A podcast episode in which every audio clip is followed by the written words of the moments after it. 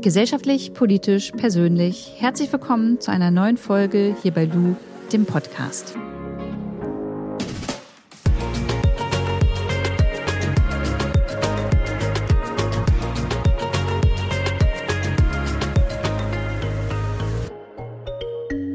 Kurze Werbung, bevor es gleich losgeht.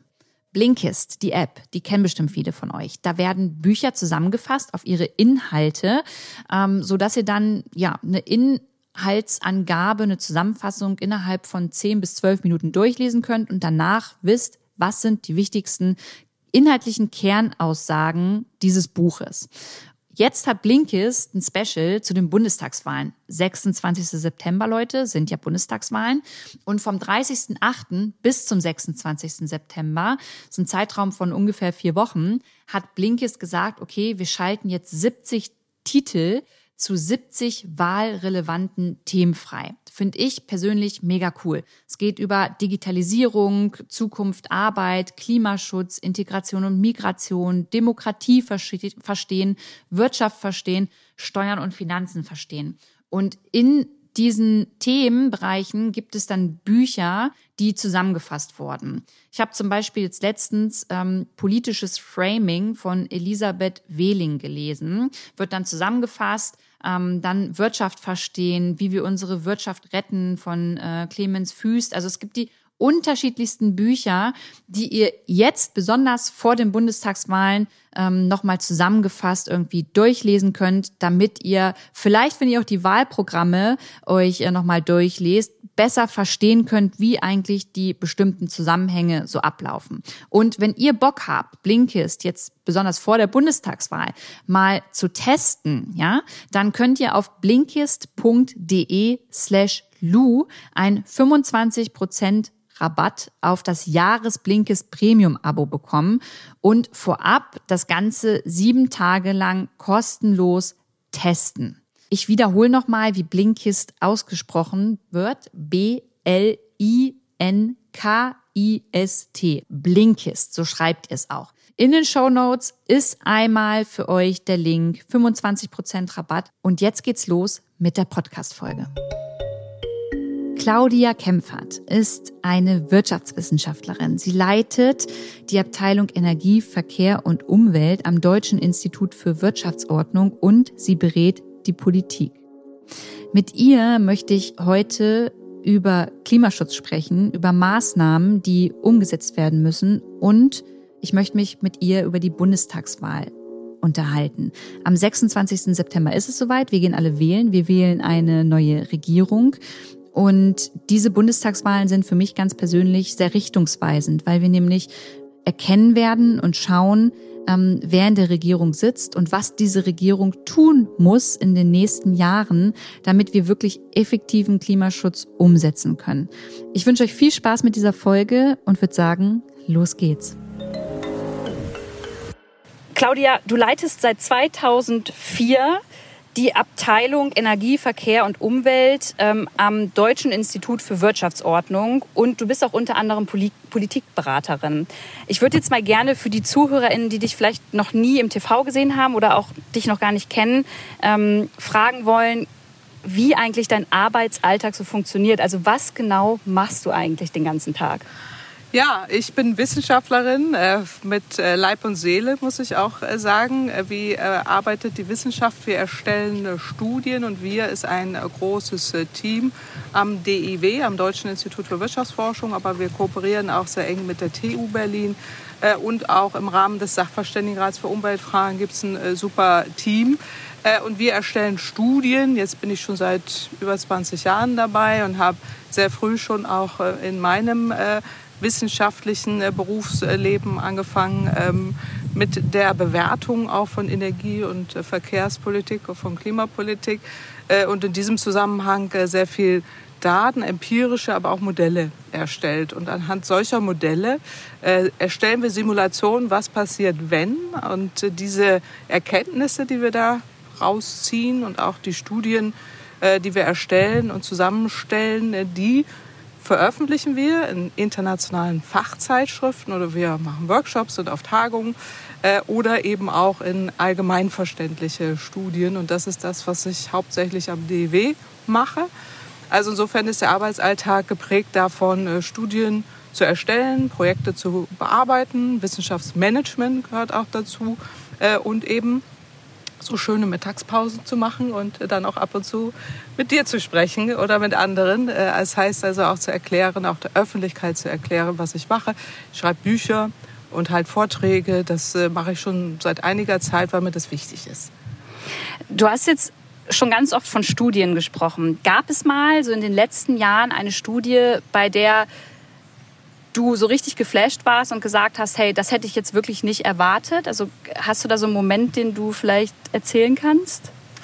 Also das gibt es in der Wissenschaft eher weniger, weil wir sind jetzt nicht so Entdecker irgendwie, ja, wie Alexander von Humboldt, oh, da habe ich ein neues Land entdeckt oder auch äh, äh, Virologen, äh, die dann auch äh, völlig neue Erkenntnisse schaffen, sondern äh, hier geht es eher darum, dass wir anhand äh, von Zahlen und Fakten und Modellsimulation, Empirie untersuchen, welche Zusammenhänge es gibt und wie beispielsweise der Markt für erneuerbare Energien sich entwickelt.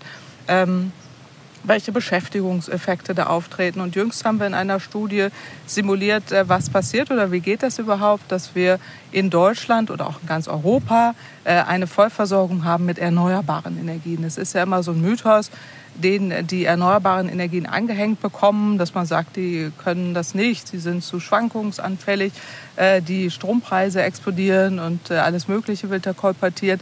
Und wir weisen eben in sehr detaillierten Modellanalysen minütlich genau nach, äh, anhand von Simulationsrechnungen, dass eine Vollversorgung mit erneuerbaren Energien funktioniert. Das ist technisch möglich und es reduzieren sich die Kosten. Und das ist vielleicht so ein Aha-Moment auch für mich gewesen, dass ich gesehen habe, wow, also es ist ja so, dass wenn wir 100 Prozent erneuerbare Energien haben, dass das viel billiger ist, als wenn wir ein konventionelles Energiesystem haben. Und diese Bewertung, auch die wissenschaftliche Bewertung, eben diese Erkenntnisse, das war für mich so ein Moment, wo ich dachte, so siehste, also das ist etwas, was auch wir als Erkenntnisgewinn in diese ganze Forscherwelt einfließen lassen können, aber auch in der Öffentlichkeit erläutern, mhm. warum das so ist. Wenn ich deine Aussage jetzt ins Internet stelle dann, und das veröffentliche, dann weiß ich, dass ich ganz schnell auch Menschen auf meiner Seite habe, die äh, unter dem Beitrag schreiben würden, ja, das äh, gibt aber auch WissenschaftlerInnen, die das Gegenteil behaupten. Wie geht man denn da in, also unter euch damit um? Also wo ist der Konsens und ähm, ab welchem Zeitpunkt kann ich als Bürgerin quasi auf eure Studie mich auch verlassen? Also das ist wissenschaftlicher Alltag, äh, dass wir uns auch austauschen, dass es unterschiedliche Studienerkenntnisse gibt äh, und äh, auch ein Diskurs stattfindet. Das ist sowieso da die ganze Zeit. Bevor wir eine solche Studie veröffentlichen, gab es zig Workshops, Tagungen, Veröffentlichungen, wo wir uns genau diesen Diskurs gestellt haben. Und wenn eine Veröffentlichung da ist, ist das gesicherte wissenschaftliche Erkenntnis. Und die lassen wir einfließen auch in den öffentlichen, in den öffentlichen Raum. Es gibt es aber auch, weil du sagst, auf deiner Seite werden, äh, wirst du da Beiträge erwarten, interessierte Lobbyisten, die das Gegenteil erwirken wollen und die nutzen Scheinargumente, um den Eindruck zu erwecken, es gebe überhaupt gar keinen wissenschaftlichen Konsens. Ähm, das ist etwas, da muss man sich schon auch gegenstellen. Also und auch deutlich machen, dass das nicht so stimmt und dass die Wissenschaft ihre Regeln hat und dass wir auch nach bestimmten Erkenntnissen arbeiten äh, und dass äh, die Lobbyisten, auch das muss man deutlich sagen, auch ein veritables Interesse haben, den Eindruck zu erwecken, dass das so nicht stimmt. Mhm. Und da muss man schon auch gegenhalten und da muss man auch deutlich machen, was ist jetzt wirklich gesicherte wissenschaftliche Erkenntnis und was ist noch im diskursiven Prozess. Und den Moment des diskursiven Prozesses, den erlebt man eigentlich in der Öffentlichkeit nicht, weil das findet in der Fachöffentlichkeit statt. Hast du mal so ein Beispiel für ein Scheinargument, von dem du gesprochen hast? Ja, du hast es ja gerade schon angesprochen. Auf der Seite kommt dann, da gibt es aber auch andere Wissenschaftlerinnen und die sagen irgendwie genau das Gegenteil. Äh, natürlich gibt es immer unterschiedliche Studien, auch Erkenntnisse dazu, aber es gibt eben äh, schon eine gesicherte Erkenntnis, äh, dass mit einer Vollversorgung aus erneuerbaren Energien äh, die Lichter nicht ausgehen die Schwankungen aufgefangen werden können, eine Versorgungssicherheit da ist und auch die ganzen Behauptungen, die da kommen, so nicht stimmen. Also insofern ist das auch häufig ein Teil dieser lobbygetriebenen ähm, ja, Interessenvertreter, die dann behaupten, naja, also das geht eben alles äh, gar nicht. Äh, und da gibt es sich andere, die sagen äh, das Gegenteil. Und das ist eben, eben nicht der Fall. Ich meine, das ist ja nicht nur in der Klim im Bereich Klimakrise so. Wir haben es jetzt auch während der Corona-Pandemie gemerkt, dass da ähm, auf der einen Seite ein großer Konsens an ExpertInnen und WissenschaftlerInnen irgendwie vorhanden ist. Und dann gibt es die paar wenigen, die aber gleich gewichtet werden mit dem großen Konsens. Mhm. Wie erklärst du dir das denn? Sind das die Medien, die das daraus machen? Wie kann das passieren? Ja, ja es sind die Medien. Es ist die sogenannte False Balance, äh, die in der Wissenschaft äh, so nicht abgedeckt ist. Also es gibt energiewissenschaftliche Studien äh, zu der Vollversorgung mit erneuerbaren Energien. Es gibt unterschiedliche Modellparameter, es gibt auch unterschiedliche Annahmen, aber der Konsens ist da, dass wenn die Emissionen sinken äh, müssen, äh, dass wir aus den fossilen Energien raus müssen. Und da gibt es keine Alternativen. Also, das ist schon mal gesicherter Fakt. Aber was die Medien dann daraus machen, ist, dass sie äh, häufig, und das war ja jetzt auch bei der, ähm, bei der Pandemie sehr schön sichtbar, dann ähm, bestimmte Personen äh, dazu anhören, die entweder gar nicht dazu geforscht haben, die eine bestimmte Meinung vertreten, das auch öffentlichkeitswirksam oder eben auch, was häufig nicht unterschieden wird, ist, ähm, dass es äh, bezahlte Institute gibt, die sich Institute nennen, aber da muss man auch genau hingucken, von wem bezahlt. Wenn jetzt bei der von der Pharmaindustrie ein bezahlter, ich sage irgendein Beispiel, äh, Experte da vor die Kameras geholt wird, da auch zu hinterfragen, ist das jetzt ähm, tatsächlich Wissenschaft und ist das ein wissenschaftlicher Diskurs oder eben nicht? Und Christian Drosten hat mal schön in einem Interview gesagt, naja, das hat ihn am meisten gewundert in dieser ganzen Diskussion, dass äh, die gesicherten Erkenntnisse, die es auch bei ihm gibt, plötzlich durch eine Einzelmeinung oder zwei Personen äh, öffentlich in Frage gestellt werden und es nicht gelungen ist, den Eindruck zu widerlegen. Und das ist genau das, was ich eben schon erläutert habe. Hier geht es um Lobbyisten. Hier geht es darum, einen Eindruck zu erwecken in der Öffentlichkeit. Und die Medien bekommen es aus meiner Sicht, ich will jetzt hier keine Medienkritik draus machen, aber nicht genug hin, äh, zu erläutern, es gibt gesicherte wissenschaftliche Erkenntnisse und die auch darlegen. Dann gibt es äh, gibt's genügend Möglichkeiten, darüber auch zu debattieren. Wie kommen wir dahin und was machen wir? Genau wie in der Pandemie auch. Aber zu hinterfragen, äh, gibt es den Virus überhaupt? Oder ist der Klimawandel überhaupt da? Oder ist die Erde eine Scheibe? Das äh, ist etwas, wo man wirklich sagen muss, an dem Punkt müssen wir nicht anfangen zu diskutieren, sondern äh, daran, äh, wie können wir die Schritte schaffen, um eben auch die Klimakrise einzudämmen dämmen. Äh, und das vermisse ich tatsächlich in den äh, Medien, dass diese False Balance aufgedeckt wird, dass mehr gesicherte Erkenntnisse auch transportiert werden und auch ein kritisches Hinterfragen, wie darüber berichtet äh, wird und auch ein kritisches Fragen, warum man den Lobbyisten oder auch dieser interessengeleiteten Kommunikation so viel Raum gibt. Das beste Beispiel ist ja jetzt auch der Wahlkampf, in dem wir sind. Das Einzige, was uns jetzt einfällt, ist über 1 Cent Benzinpreiserhöhung zu sprechen, ohne den Leuten zu erläutern, den Menschen zu erläutern, Leute, wir haben wirklich ein Problem und das ist die Klimakrise und die müssen wir in den Griff bekommen und es gibt Lösungen äh, und lasst uns ja um die besten Instrumente debattieren, aber lasst uns jetzt nicht auf dieses Niveau uns permanent hinabgleiten, äh, über einen, Benzinpre einen Cent Benzinpreiserhöhung zu debattieren äh, und das ist das, was mich tatsächlich stört. Jetzt haben wir über die Medien gesprochen, aber eure Erkenntnisse müssen ja viel mehr in der Politik stattfinden und ankommen. Tun sie das auch? Ich würde sagen schon, ja. Das liegt auch äh, daran, dass ich ja schon sehr lange am äh, Deutschen Institut für Wirtschaftsforschung tätig bin, auch äh, schon sehr, sehr lange auch in der Politikberatung drin bin. Aktuell jetzt in der zweiten Amtsperiode als Co-Vorsitzende im Sachverständigenrat für Umweltfragen. Und da gehen die Berichte direkt in die Politik. Und wir erstellen auch Forschungsaufträge, die direkt in den politischen Debattierungsbereich hineinkommen. Die werden auch im Parlament vorgestellt. Ich bin auch in Anhörungen und erläutere die Ergebnisse. Sie finden schon statt im Parlament. Das würde ich äh, schon sagen. Äh, sie finden aber nicht ausreichend in der Öffentlichkeit statt. Äh, und das ist der große Unterschied. Und äh, die Öffentlichkeit bestimmt aber politische Akteure. Wenn da im Parlament Menschen sitzen, die dann genau wie du ansprichst, der hat aber da morgens in der, in der Zeitung äh, gelesen, aber jemand sagt genau was anderes, dann kommt er auch mit dieser Frage, ohne sich da ausreichend informiert zu haben. Und da fehlt es aus meiner Sicht, die, in der Öffentlichkeit auch die Ergebnisse zu erläutern und auch den Diskurs dazu zu starten, ohne auf diese politisch oder sehr polemischen äh, Diskussionen äh, zu kommen, die uns da ja permanent begleiten. Die Regierung ist ja nun die, die dann auch letztendlich die Entscheidungen ja trifft. Berätst du die auch? Ja, durch den Sachverständigenrat für Umweltfragen sind wir direkt an der Regierung dran und äh, die beraten wir auch. Wir stellen auch Manchmal ähm, jetzt kommt es darauf an, aber auch äh, Kurzexpertisen, Anfragen jetzt am, am DIW, äh, wo Anfragen äh, kommen, auch Kurzexpertisen zu erstellen zu bestimmten äh, Fragestellungen, wie beispielsweise eine CO2-Bepreisung.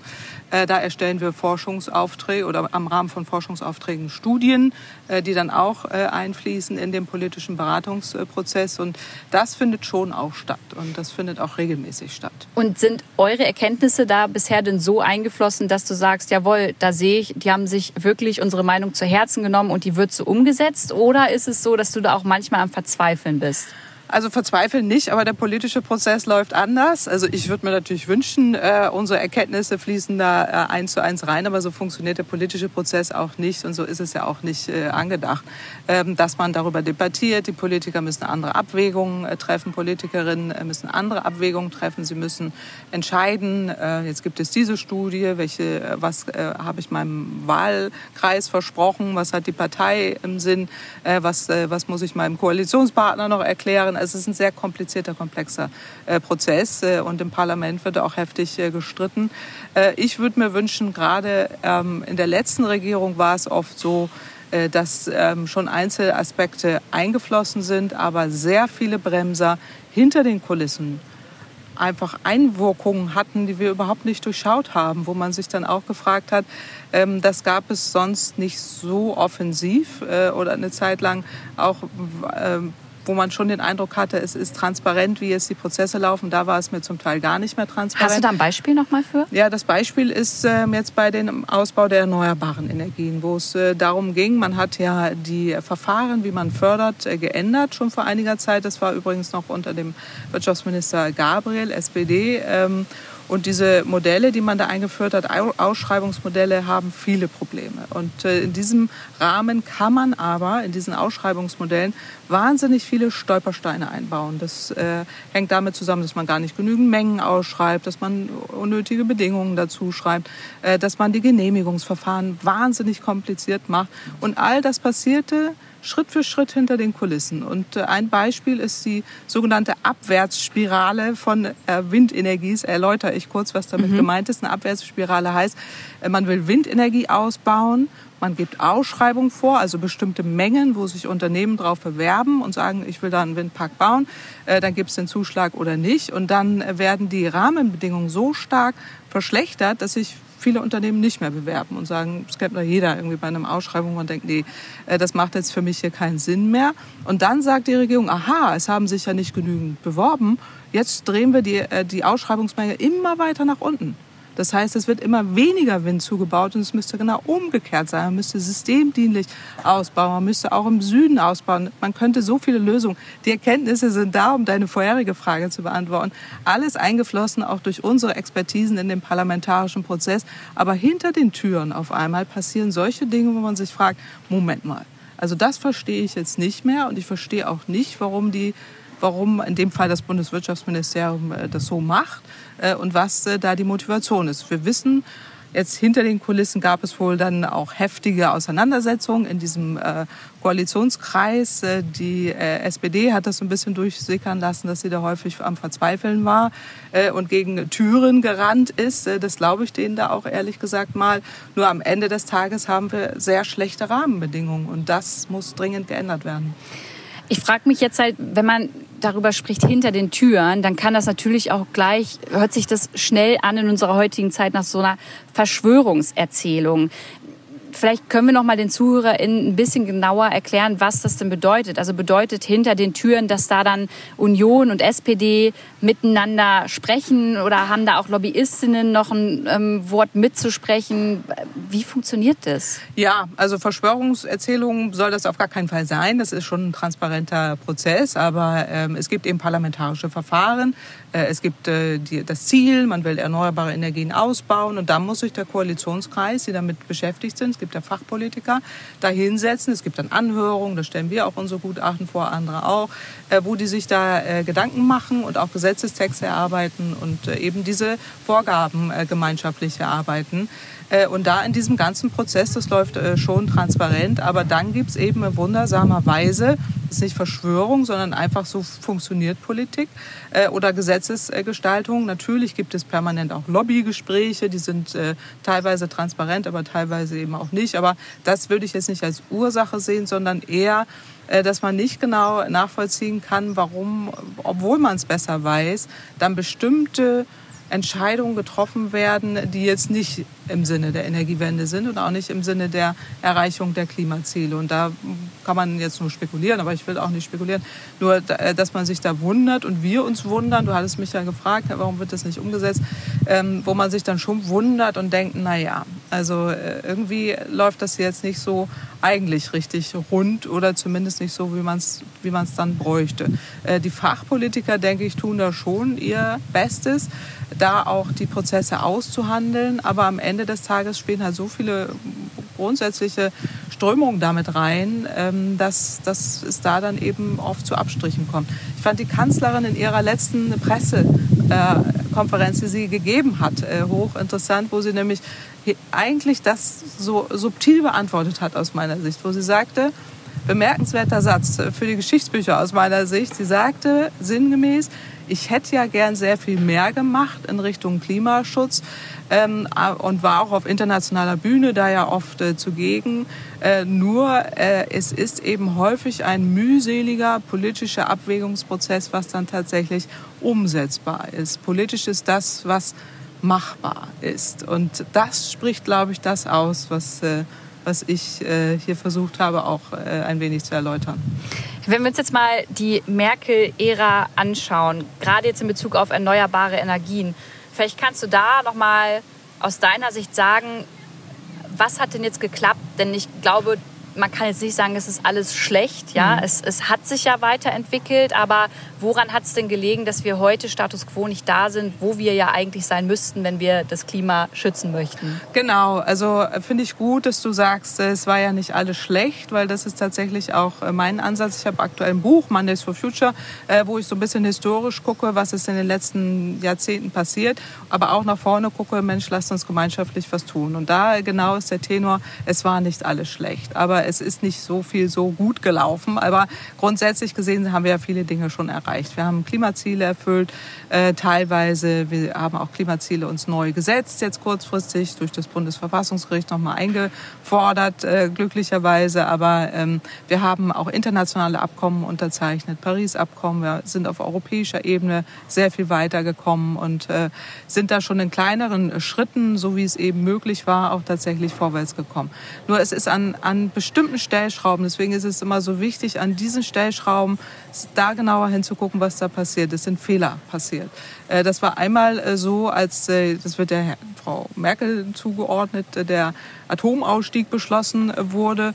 Ähm, das war aber eigentlich die Vorgängerregierung mit der SPD und den Grünen vor über 20 Jahren, die das ausgehandelt haben. Ähm, und da ist so ein bisschen so eine Mentalität passiert, ja, wir haben den Atomausstieg äh, beschlossen. Jetzt ist ja, jetzt sind wir durch, so ungefähr. Ne? Das war's. Äh, das ist die Energiewende durch. Und das ist ein grundsätzliches Missverständnis gewesen, wo ich früher schon immer gesagt habe, wir müssen aufpassen, äh, weil wir haben noch so viele Kohlekraftwerke am Netz. Wir sind noch immer weltweit die mit den höchsten Emissionen auch pro Kopf und müssen sehr viel mehr tun. Äh, Verkehrswende und so rauf und runter. Ihr kennt das alles, sage ich ja schon seit äh, über 15 Jahren. Aber da war die Politik nicht mehr so wirklich im Bewusstsein dessen, dass sie es versäumt, die notwendigen nächsten Schritte mit einzuleiten. Es war gut, ähm, dass man die erneuerbaren Energien ausgebaut hat äh, und da auch ein Gesetz geschaffen hat. Und den Atomausstieg war auch gut.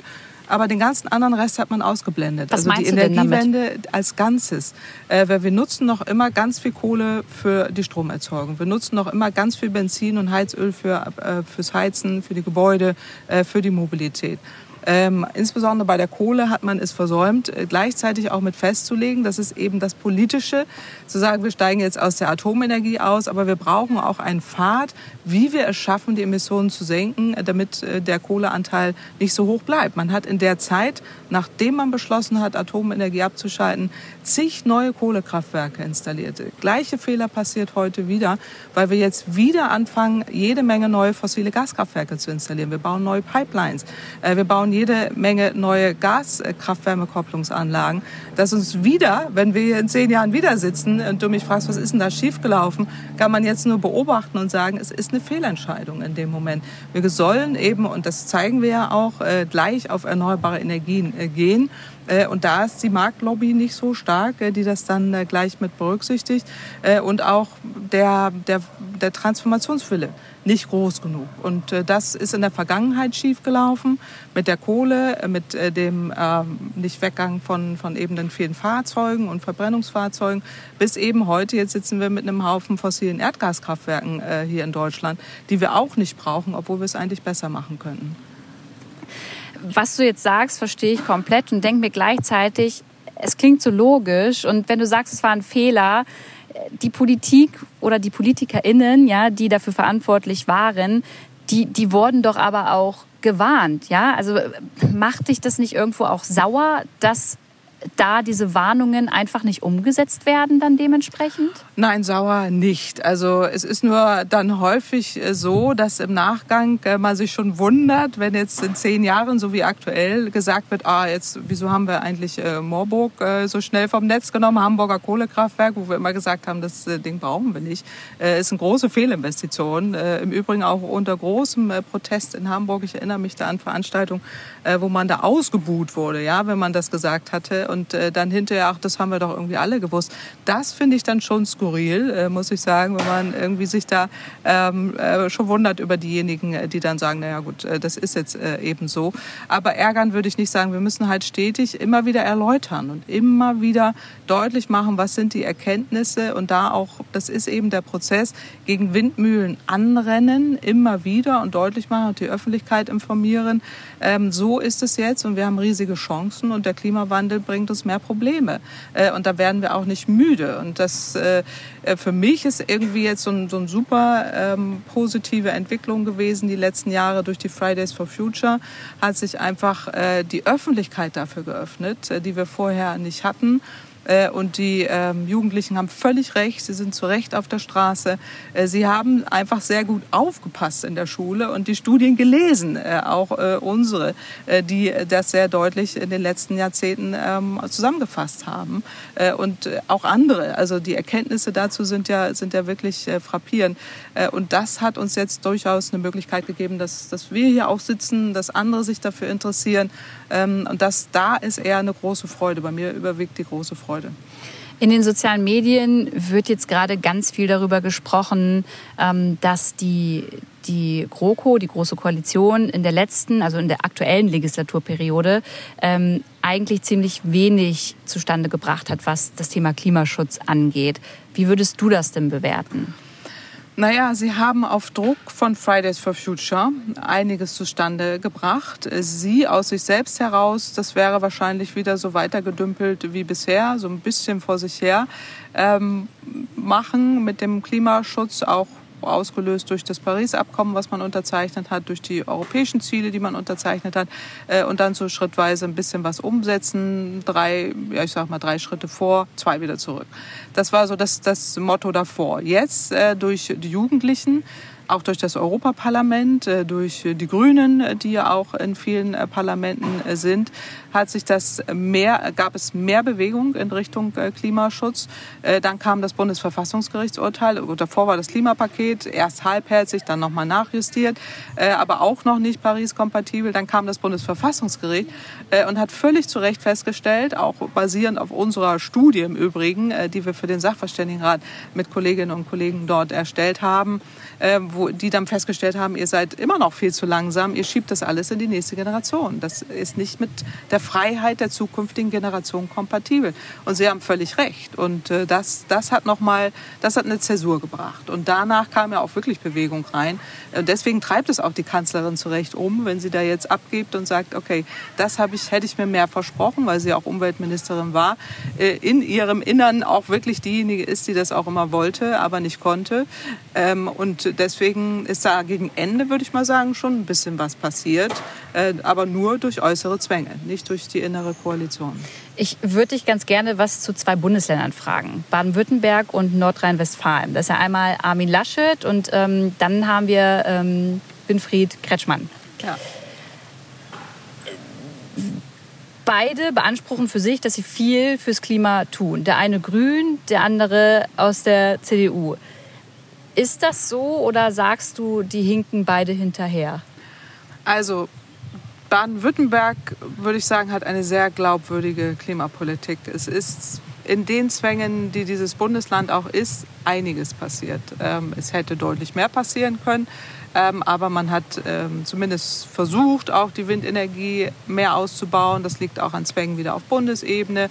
Äh, bei der Verkehrswende hätte ich mir mehr versprochen, aber ich weiß, da ist wirklich ein Verkehrsminister auch am, am Start, äh, der alles Mögliche versucht und in seinen Grenzen auch echt was erreicht hat. Äh, und äh, das ist die Hauptaufgabe in, in Baden-Württemberg, äh, da auch wirklich die Verkehrswende endlich anzuschieben. Und äh, ich sage mal, die ersten Stellschrauben gehen in die richtige Richtung.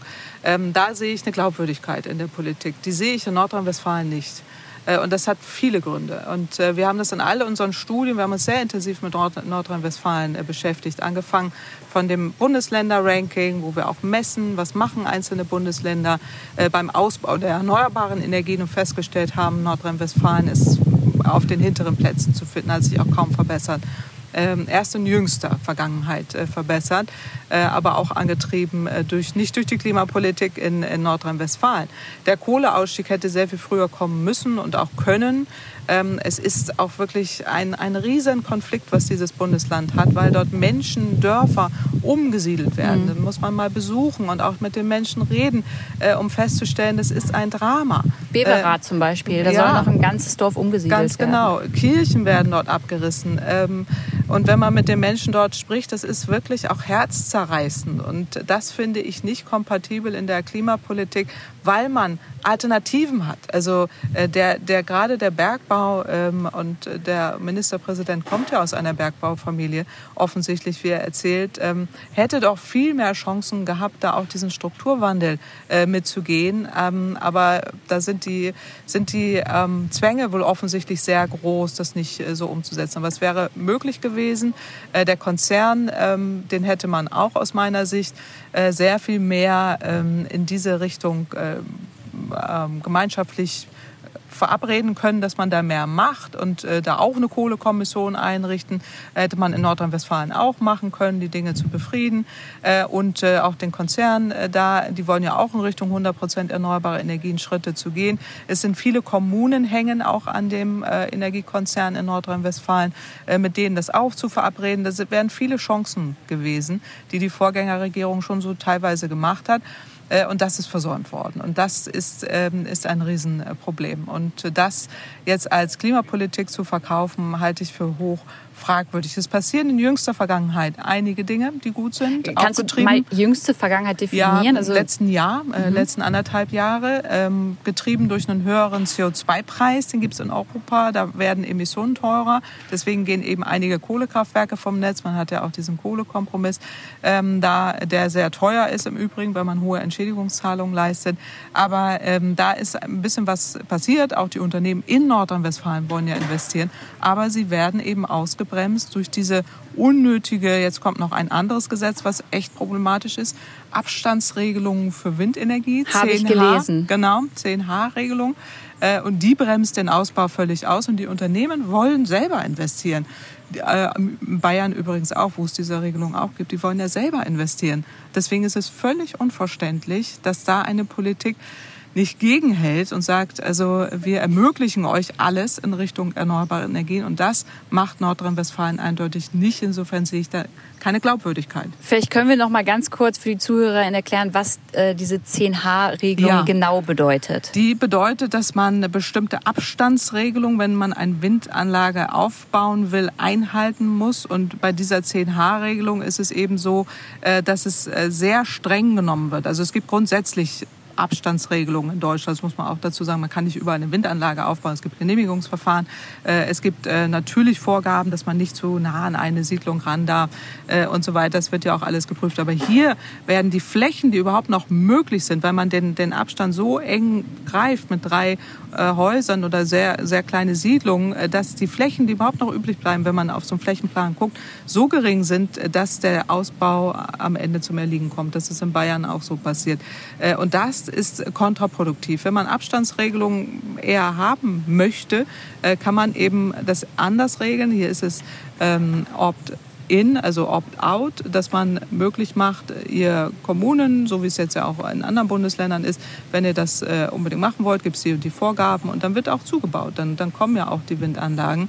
Aber wenn man die Flächen so von Anfang an durch eben eine solche Regelung so stark minimiert, dann wird es schwierig, äh, die, da überhaupt noch Windenergie zuzubauen. Und diese Regelung ist jetzt jüngst erst umgesetzt worden? Die ist seit der, dem jetzigen äh, Ministerpräsidenten umgesetzt worden. Die gab es vorher nicht. Also die gibt gibt es seitdem es Herrn Laschet als Ministerpräsidenten gibt. Jetzt hast du, äh, haben wir über Laschet äh, gesprochen und ich will jetzt auch gar nicht spekulieren, wer jetzt unser nächster Bundeskanzler oder die nächste Bundeskanzlerin wird. Aber es wird so sein, am 26. September sind Bundestagswahlen, danach gibt es eine neue Regierung. Mhm. Ähm, für alle, die hier gerade zuhören und die dann auch noch mal in der nächsten Regierung vielleicht ein bisschen mehr darauf schauen wollen, was machen die jetzt und was machen die nicht. Hast du mal für uns ein paar wirklich konkrete Maßnahmen, die deiner Meinung nach die neue Regierung auf jeden Fall in der nächsten Legislaturperiode umsetzen muss, damit wir unsere Klimaziele einhalten können? Ja, also ich nenne drei, die am dringendsten sind. Mhm. Das ist das allererste ist der Ausbau der erneuerbaren Energien und zwar massiv nach oben gehen und zwar alle erneuerbaren Energien, eine Solaroffensive.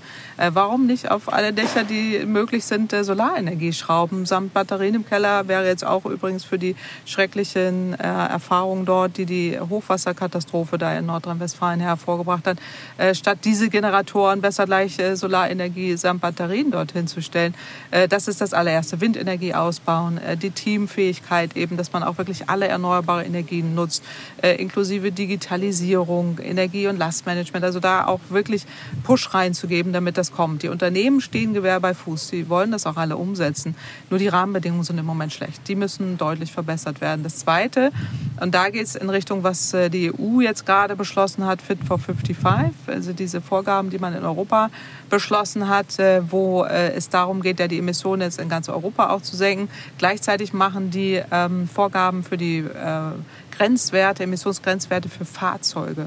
Äh, und das hat de facto einen Ausstieg aus dem Verbrennungsmotor zur Folge, mhm. also aus dem fossilen Verbrennungsmotor. Und äh, da sind die Autokonzerne jetzt ja auch schon am Start und investieren in Elektromobilität. Das ist auch äh, sinnvoll. Äh, diesen Wandel, der kommt Gott sei Dank, der kommt aber nur dank der europäischen Politik, gegen die Kanzlerin Merkel übrigens auch immer gegen vorgegangen ist. Also sie wollte das nicht, diese Grenzwerte. Aber hier wäre es wichtig, dass man als zweite wichtige Maßnahme die, äh, die Ladeinfrastruktur ausbaut für die Elektromobilität, die Schiene stärkt, also äh, Schienenausbau prioritär mit viel Geld, die man jetzt ja auch äh, nutzen kann für den konjunkturellen Aufschwung, ähm, dort hinein zu investieren. Und das Dritte wäre die energetische Gebäudesanierung, also mehr Geld, finanzielle Förderung für das Energiesparen von Gebäuden, die müssen Teil der Lösung werden. Auch dort Solarenergie als Anbieter auch von Solarstrom äh, nicht nur selber nutzen, sondern auch verkaufen. Dann kommt wieder Digitalisierung ins Spiel, äh, dass man da auch Möglichkeiten schafft, dass man seinen Strom auch Nachbarn verkaufen kann. Also Bürgerenergie samt Nachbarstrom ähm, zu unterstützen, ist auf jeden Fall sinnvoll. und da die Gebäude mit reinzubeziehen. Äh, und vierter Punkt vielleicht noch ganz kurz ist die Transformation der Industrie. Da geht es auch um Richtung Speicher, Elektromobilität, äh, grüner Wasserstoff, äh, den man fördern sollte. Das, das läuft aber ungefähr schon, weil die jetzige Regierung da auch viel Geld reinsteckt. Sodass ich nicht, deine Frage war ja erst, was muss eine neue Bundesregierung mhm. machen? Ähm, an den drei Baustellen ist deutlich mehr zu tun mal für mein Verständnis, wir haben jetzt gerade über NRW und die äh, Windkraftanlagen und den Abstand äh, gesprochen. Wenn jetzt die neue Regierung am Start ist, ähm, was kann denn auf Bundesebene da getan werden? Also könnte man auf Bundesebene sagen, wir möchten, dass wirklich in ganz Deutschland einheitliche Abstände, was Windkraftanlagen angeht. Also ist es machbar? Ja, es, das, das, kann man machen? Ja, natürlich. Das habe ich auch jüngst in der Anhörung nochmal, äh, als äh, die Verschlimmbesserung der jetzigen Gesetzesvorhaben nochmal diskutiert wurden, genau das gesagt äh, schafft die Halb-H-Regelung ab oder 10-H-Regelung äh, ab, äh, die es in Bayern gibt und auch in Nordrhein-Westfalen, durch eine bundesweite Vorgabe. Das ist einfach äh, gar nicht zu erlauben, dass sowas in Bundesländern stattfindet. Ähm, die Ausschreibungsmengen erhöhen, äh, die werden ja auf Bundesebene äh, generiert, dass man die Bundesländer auch verpflichtet, Flächen auszuweisen. Die Bundesregierung muss die Genehmigungsverfahren für Windanlagen deutlich vereinfachen. Da machen wir jetzt auch einen Vorschlag mit einem aktuellen Sondergutachten im Rahmen des äh, Sachverständigenrats, äh, wo wir äh, Möglichkeiten, juristische Möglichkeiten aufzeigen, diese Genehmigungsverfahren zu entschlacken und da auch schneller zu werden. Das kann man auch sehr schnell umsetzen und die finanziellen Beteiligungsmöglichkeiten, dass zum Beispiel eine Kommune die Windenergie ausbaut, dann auch Vorteile hat, dass sie niedrige Strompreise kriegt, dass zum Beispiel Steuern eingenommen werden und dann ihr Schwimmbad finanziert werden kann, dass man das dafür auch nutzt. Wir wissen aus der Forschung, dass die Akzeptanz steigt, wenn Bürgerinnen beteiligt beteiligt sind. Äh, um diese Bürgerenergie, um die geht es, die auch wieder in das Zentrum zu stellen. Das gab es mal. Äh, die wurde jetzt leider äh, ausgebremst, dass das auch ganz verstärkt wieder in den Blick zu nehmen. Ich glaube, weil du gerade auch das Schwimmbad angesprochen hast, das ist ganz wichtig in der Kommunikation auch der ähm, Kommunen und generell auch der Politik, den Menschen zu erklären, welche Vorteile sie wodurch haben. Ich finde, das passiert nicht oft und intensiv genug tatsächlich.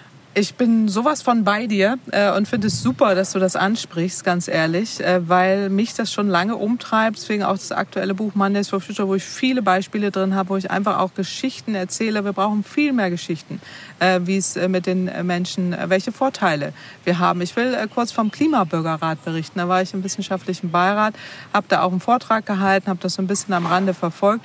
Dieser Klimabürgerrat ist ja als, als Ergänzung jetzt auch für den parlamentarischen Prozess gedacht. Und dort saßen saßen 160 ausgewählte Bürgerinnen und Bürger, teilweise sehr skeptisch, teilweise aus sehr unterschiedlichen Hintergründen, äh, denen man erläutert hat, was der wissenschaftliche Kenntnisstand ist in Richtung Klimakrise, in Richtung Energiekrise, in Richtung äh, Verkehrskrise, all die Punkte, die wir haben, Ernährungskrise, äh, die auch wirklich jetzt nicht als Abschreckung, sondern nur als informative Vorträge gemünzt und leicht aufbereitet. Und diese Menschen waren, genau wie alle anderen Bürgerräte in der Welt auch, total begeistert, dass ihnen das endlich mal jemand erklärt hat, äh, wie der Stand der Dinge ist. Und die haben ja fulminante Vorschläge am Ende gemacht viel, viel mehr, als wir ja schon empfehlen. Äh, und das ist etwas, was zeigt, wenn man den Menschen erstmal erklärt, worum es geht, äh, wenn man dann auch Möglichkeiten aufzeigt, äh, was, was kann man machen dass Menschen bereit sind, da auch Vorschläge mitzutragen. Wir haben die auch gefragt, ja, was tragt ihr jetzt vor? Das seid ihr ja niemals bereit umzusetzen. Und die doch, sind wir. Und da waren auch ganz unterschiedliche Lebensläufe, auch in der Pressekonferenz, äh, die da deutlich gemacht haben, doch, doch, ich habe das vorher einfach nicht gewusst. Und ich will, ich will mitmachen. Und jetzt komme ich zu deinen positiven Beispielen. Äh, wenn man da auch diese Geschichten mal erzählt, von den Menschen, die da alle dabei waren. Es gab nicht einen Bericht darüber, dass man über diese Menschen, oder nicht einen stimmt nicht, aber wenige und auch nicht wirklich Aufmerksamkeit äh, da gezielt wurde, dass man deutlich macht, was da für tolle Menschen saßen, einfach ausgewählt und was die erlebt haben in der Zeit und was sie erarbeitet haben. Das sind super Geschichten. Äh, und ich frage mich immer, wo, wo sind diese Geschichten? Warum sind sie nicht da? Äh, und warum erzählen wir sie nicht? Und äh, dieses ganze Hiobsbotschaften, das kommt eben auch von der fossilen oder von der PR-Industrie, die dann immer versucht, alles zu verhindern. Und die anderen argumentieren nur, aber sie erzählen dann eben keine Geschichten. Und das finde ich so wichtig, dass man den Menschen sagt, ihr braucht keine keine Angst haben. Wir machen das gemeinsam und das funktioniert auch. Und lasst uns das umsetzen. Vielleicht hast du mal, ich meine, hier hören ja viel, viele zu, ja, mhm. die Geschichten weitertragen können. Vielleicht kannst du ja mal eine kurze Geschichte, eine positive Geschichte erzählen, die man auch wirklich verbreiten kann, ähm, ohne dass wir dafür jetzt die Medien zum Beispiel brauchen? Ja, also jeder kann erstmal auch in seinem privaten Umfeld äh, Dinge erwirken. Dafür werbe ich ja auch äh, sehr stark, dass man auch mal Dinge ausprobiert. Aber jenseits von Konsumentscheidungen, weil Klimaschutz gibt es nicht im Supermarkt, äh, gibt es tolle Geschichten zu erzählen ähm, dass beispielsweise eine Kommune äh, ist jetzt in Südbayern, die habe ich mal besucht, vor, vor ganz, ganz langer Zeit angefangen hat, äh, erneuerbare Energien auszubauen und äh, da auch skeptische äh, Stimmen in den eigenen Reihen hatte und äh, die aber gemeinschaftlich sich hingesetzt haben, nein, wir wollen das jetzt machen, wir probieren das mal aus und äh, jetzt mittlerweile mehr äh, Ökostrom produzieren, als sie brauchen, den auch verkaufen äh, und da äh, gemeinschaftlich auch eine Bürgerenergie äh, geschlossen haben äh, und nur Vorteile dadurch haben. Und die habe ich mal besucht. Das war für mich so ein Aha-Erlebnis, wo ich dachte so, wow, so geht's also auch. Die waren sehr positiv äh, im tiefsten Bayern ähm, wo man dann auch denkt, naja, da äh, sind jetzt vielleicht nicht so die äh, Klimaschützer schlechthin, aber sie sind es in dem Sinne, weil sie einfach mitmachen, weil sie sagen, es hat die Akzeptanz gesteigert. Wir sind eine Kommune jetzt hier, es macht viel mehr Spaß, wir sind Teil der Lösung, äh, wir helfen uns da gegenseitig und die Solidarität ist einfach da. Man sieht es ja auch in der aktuellen Hochwasserkrise, die Menschen sind doch füreinander da. Und die Bürgerenergie oder das, sich daran zu beteiligen, gemeinschaftlich das auch umzusetzen, äh, egal was man macht, bietet so tolle Erlebnisse auch mit Menschen, das gemeinschaftlich zu machen, äh, dass sich alle gut fühlen dadurch. Ja? Und diese, dieses Positive, äh, man erlebt was in der Gemeinschaft, man tut etwas äh, auch für seinen eigenen Geldbeutel, weil Ökostrom ist immer viel billiger, äh, man tut auch was fürs Klima und ist Teil der Lösung, macht die Leute wahnsinnig stolz. Und diesen Stolz, den habe ich da mitgenommen und dachte, das brauchen wir, das brauchen wir bundesweit. Und die müssen auch rumgehen und ihre Geschichten erzählen, auch diejenigen begeistern, die äh, da noch zögerlich sind. Dieses Zögern kann ich auch verstehen äh, und sagen, naja, wir schaffen das nicht, weil eben viele da auch rumrennen und sagen, wir sollen es auch nicht schaffen. Ähm, aber diejenigen viel mehr zu Wort kommen zu lassen, die da positiv Teil der Lösung sind, das finde ich super.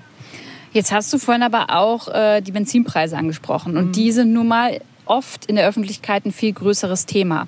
Und wenn wir über Maßnahmen sprechen, die wir einhalten müssen, was jetzt den Klimaschutz angeht, wird natürlich auch berechtigterweise äh, von den BürgerInnen die Frage gestellt, was für Einschränkungen hat das für uns? Wir haben mhm. Angst davor. Wir haben Angst, dass wir mehr Geld abgeben müssen. Ist dem denn überhaupt so?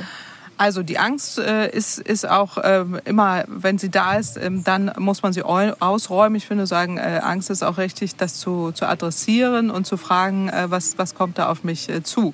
Äh, aber die Horrorgeschichten, dass wir hinterher ganz viele Einschränkungen haben, unser Leben nicht mehr das ist, was es vorher war, ist genau umgekehrt.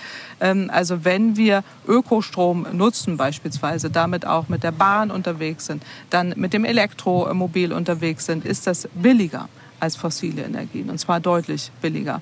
Der Umstieg jetzt hin zu dem, wo, wo ja viel Angst gemacht wird, äh, liegt ja auch daran, dass wir so lange an der fossilen Energie festgehalten haben. Alle jetzt ein Benzinauto fahren oder Diesel, äh, auch mit allen Schwierigkeiten und jetzt Sorge haben, äh, was passiert da wenn sie überhaupt ein Auto haben. Wir müssen auch sagen, 20 Prozent der Menschen können sich gar kein Auto leisten. Äh, und da ist es sinnvoll in dieser Übergangszeit, wenn man jetzt CO2-Preise erhöht, also man macht Benzin und Diesel teurer äh, und hat auch strengere Grenzwerte, die Autohersteller müssen da gezwungen werden, umzustellen. In dieser Zwischenzeit ähm, den Menschen finanziell zu helfen. Wir schlagen eine Pro-Kopf-Klimaprämie vor, die jeder bekommt, einmal im Jahr, vom Weihnachtsmann, wie auch immer. Also, und die kriegt jeder. Äh, und dann äh, hat man Geld und das stellt auch gerade Niedrigeinkommensbezieher äh, positiv dar. Und der, der Sinn dahinter ist, fossile Energien zu verteuern. Ja, da will man auch damit zeigen, das bitte nicht mehr kaufen. Ihr sollt bitte Ökostrom kaufen. Ihr sollt bitte auf andere Mobilitätsformen umsteigen. Also einfach ähm, Anreize auch Anreize irgendwie dann schaffen. schaffen ne? genau, aber man muss es natürlich finanziell abfedern, weil in der Übergangszeit kann sich jetzt nicht sofort jeder leisten, da sofort ein Auto äh, zu kaufen, aber perspektivisch es teurer zu machen und auch deutlich zu machen, es wird teurer. Das ist ja im Moment auch wieder die Schwierigkeit, wenn da neue Erdgasheizungen eingebaut werden, dass man den Leuten eigentlich sagen muss, die wird jetzt richtig teuer in den nächsten 10, 20 Jahren und zwar richtig teuer. Und das ist politisch schon beschlossen. Äh, und das macht man eben nicht, anstelle zu sagen, nein, äh, wir machen energetische Gebäudesanierung, wir helfen dir, das Haus zu sanieren, äh, wir helfen dir dabei, Solaranlagen zu kaufen oder was dort geht. Und dann hast du am Ende viel mehr Geld raus. Also der Klimaschutz ist wie so ein Bausparvertrag. Man investiert in kleine Schritten und am Ende hat man viel mehr raus. Aber dieses Ende erzählt einem keiner mehr. Es wird immer nur auf den Jetzt, oh, jetzt wird irgendwas teurer, äh, aber nicht geguckt, wie ist denn der Nutzen dahinter, wenn ich, wenn ich da ankomme, wo ich hinkommen will. Äh, und in der, in diejenigen, die auch wirklich klimaschonend sind und auch klimabewusste sind, äh, die haben schon heute finanziell viel mehr raus. Jetzt haben wir die ganze Zeit über uns, über uns BürgerInnen gesprochen. Sind wir denn wirklich die, die am meisten wuppen müssen, um das Klima zu retten? Oder gibt es da noch irgendwie vielleicht andere Akteurinnen, die da vielleicht mehr Verantwortung tragen? Also es tragen alle Verantwortung, gar keine Frage, aber man kann es nicht auf den individuellen äh, Konsum, auf die individuelle Konsumentscheidung abwälzen. Damit retten wir das äh, Klima nicht, weil Klimaschutz gibt es tatsächlich nicht im Supermarkt. Ähm, aber wir brauchen alle Akteure, wir brauchen die Rahmenbedingungen für die Politik.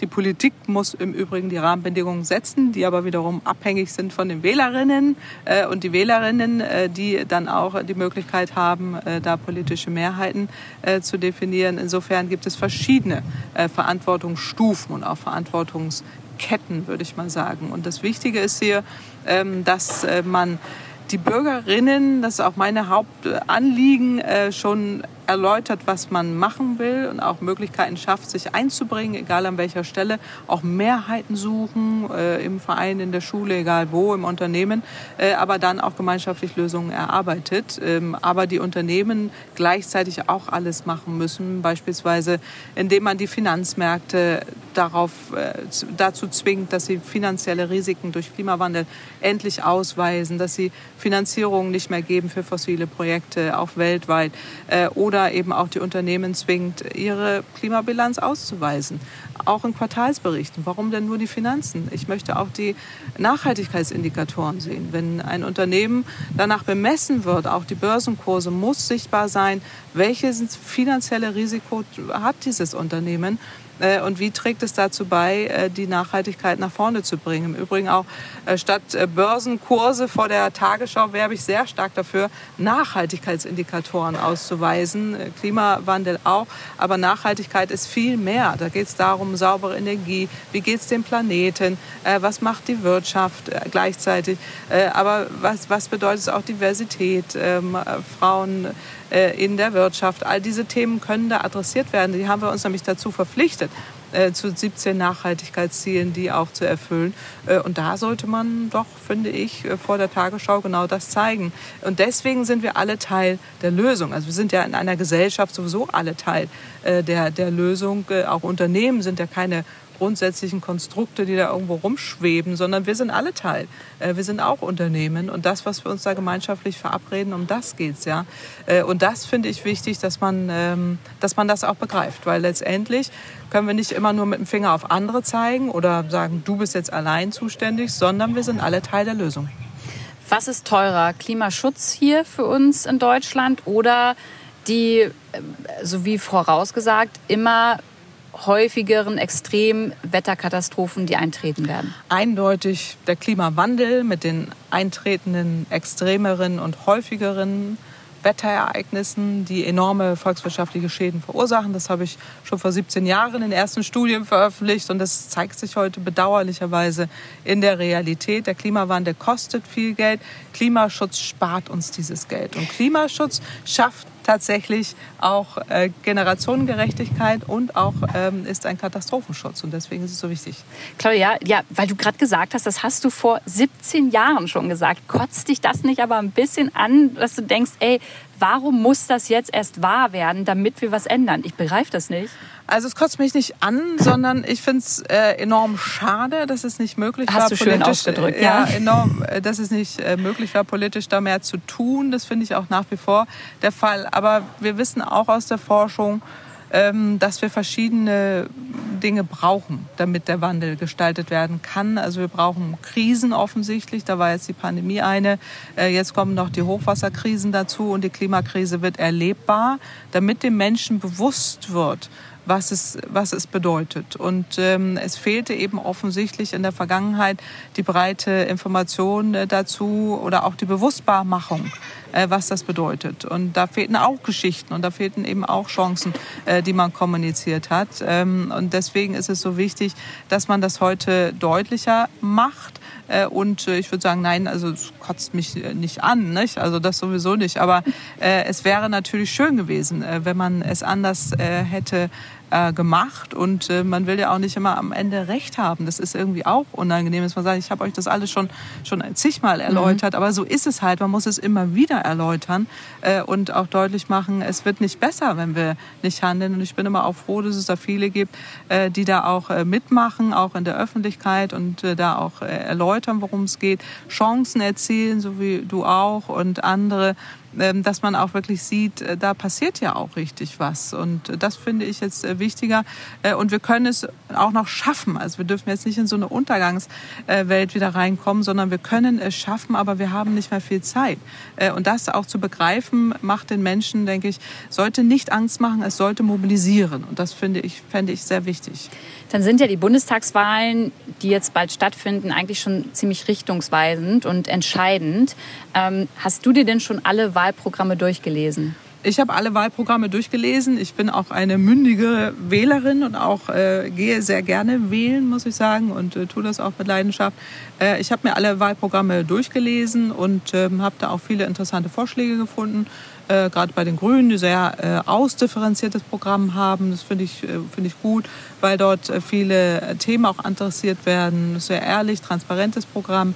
Ähm, viele Punkte, die da aufgegriffen werden. Die Linken haben auch ein sehr interessantes Programm. Also in der Tiefe und auch in der Intensität hätte ich es nicht erwartet. Ähm, auch sehr, sehr interessant, muss ich sagen. Die SPD auch mehr in Richtung Klimaschutz als früher, glücklicherweise. Dennoch ein bisschen wieder auf der Bremse, was ich dann auch wieder schade finde. Also da gibt es mehr Potenziale, ähm, als die Partei vielleicht im Moment äh, sieht. Äh, und die CDU bleibt völlig vage in ihrem Programm, was ich sehr schade finde. Es gibt die Klimaunion, äh, die äh, hochinteressante Vorschläge macht. Unter anderem die, mit Wiebke Winter, genau. die war auch bei mir zu Gast im Podcast. Richtig, Wiebke Winter war im Podcast und sie stellt die, es auch interessanterweise in der Öffentlichkeit vor, die, die Vorschläge. Ich würde mir wünschen, die kriegen mehr Kraft in der Partei, weil die machen sehr, sehr gute Vorschläge und holen die Leute auch gut ab mit ihrem Programm und erläutern das sehr gut in Richtung 100 Prozent Prozent erneuerbare Energien, dass man keine Angst haben muss äh, und so. Das sollte sich jeder mal angucken. Das ist wirklich schön, schön gemacht.